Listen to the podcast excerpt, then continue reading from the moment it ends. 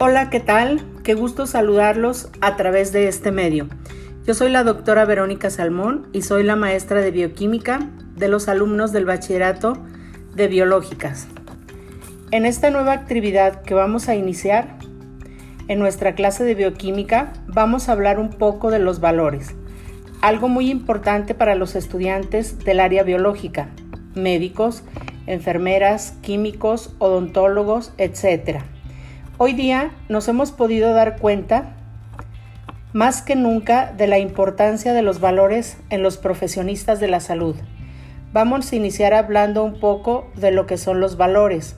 Los valores son convicciones profundas de los seres humanos que determinan su manera de ser y orientar su conducta. Los valores involucran nuestros sentimientos y este mes lo dedicaremos al valor de la responsabilidad la cual es una palabra que hemos escuchado desde muy pequeños y hoy por hoy se la decimos a nuestros hijos, alumnos, compañeros de trabajo, empleados, en fin, es una palabra que usamos a diario, pero que muchas veces no la estamos usando adecuadamente. Esa palabra es porque no sabemos su significado. De hecho, hay tres errores que cometemos al utilizar la palabra responsabilidad. Primero, el desconocimiento del significado de la palabra. El segundo, confundir responsabilidad con compromiso. Y tercero, asumir responsabilidades ajenas como propias. Por lo tanto, la responsabilidad es una palabra que está compuesta por tres partes. Respon de responder, sabi de sabiduría y de habilidad. Es decir, responsabilidad es responder con sabiduría y habilidad ante aquello que solo te compete a ti. Es decir, que no lo puedes delegar, más si lo puedes compartir. Y les voy a poner un ejemplo muy sencillo. Tiene que ver con entregar un informe de tu trabajo al día siguiente.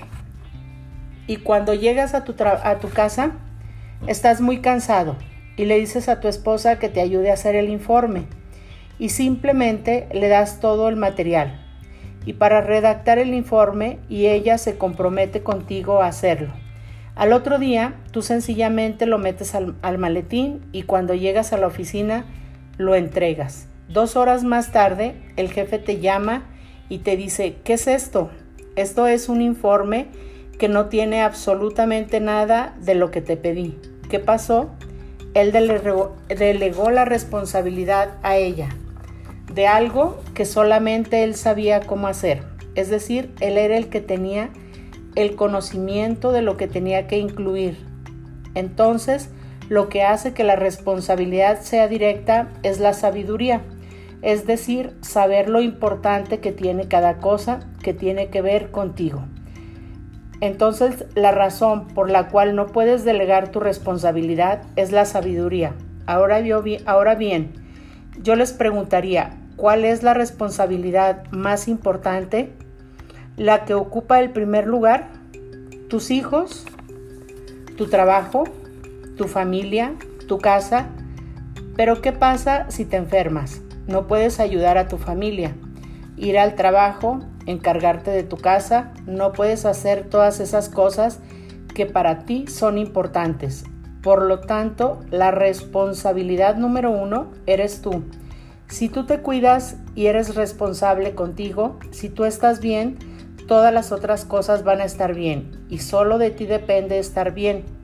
De ti depende tener pensamientos positivos, alimentarte bien, de ti depende descansar, de ti depende ser feliz.